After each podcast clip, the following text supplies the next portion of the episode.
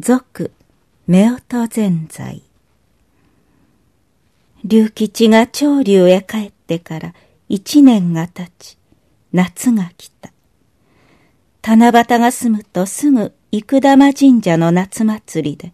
七月八日は読み屋、九日にはお渡りがある。六月のかかりにはもう町内の古手や貸し車やその他の店先に祭りのハッピ貸しますと出て、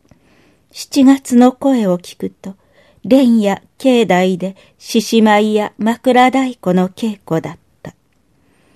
枕太鼓の音は、夏の夜の尾を引いて、暗い坂を下り、下寺町の長竜へも聞こえてきた。長子は聞いて、子供の頃が思い出された。お城いつけ、紅刺し、晴れ着のたもとをひらひらさせて人力車に乗り、知った顔いくつか並んで見上げる街中を練り歩くおちごさんになりたかったが、なれず。その代わり、父親の種吉は、鎧着たり、水管着たり、祭りの人足だった。その種吉の顔も、近頃とんと見ない。種吉の方でも遠慮して遠のいていたが、祭りも近づいたあるよ、久方ぶりの顔を見せた。いつもは勝手口からこっそり来て、長子と龍吉が二人いるのを見るだけで機嫌を良くし、酒を出しても飲まずに帰るのだが、今夜はついぞないことに表の入り口から入ったてきた。いらっしゃいと、女給だけでなく、長子も景気の良い声を出したが、そして見れば、こんなところへ来る人の風景とも思えず、何のこと、種吉だった。しかし、長子は、龍吉の手前少しは遠慮しながらも、よくもてなした。種吉はあえて遠慮見せず、ニコニコした顔でボックスに収まって酒を飲み、酔ってやりさびなどうとった。年とも素人とも思えぬ良い声で、節回しも渋く、いる客は皆林し、また笑うた。龍吉も終始渋い顔であったわけではない。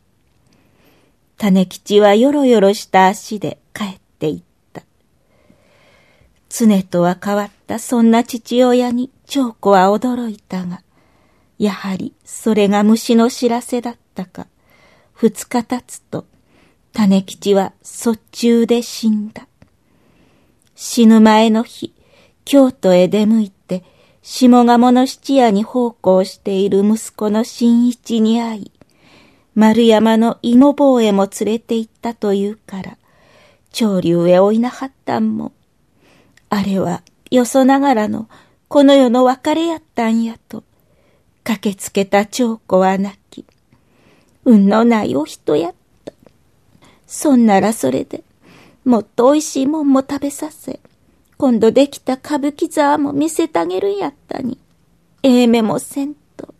死んでいった種吉の不幸は、しかし、長子は知らぬが、死ぬ間際まで、ただ一つ、長子の行く先を案じていた、そのことだった。読み屋と勝ち合ったが、葬式の日はさすがに商売もできず、長竜は休業した。が、明けて九日は本祭りで、一年中の書き入れ、もう休めなかった。十五日は南波神社、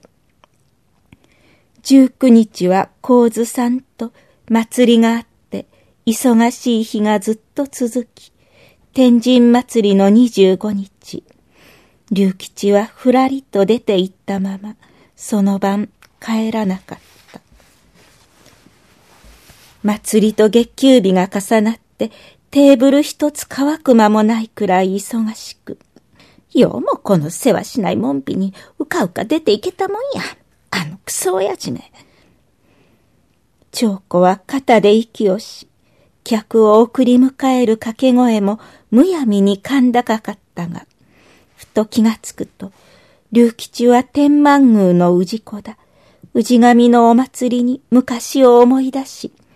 根が好きな道ゆえ、いても立っても入れず、お祭りの見える館に上がって散財してるのんと違うやろうか。いや、それならまだましや。梅田新道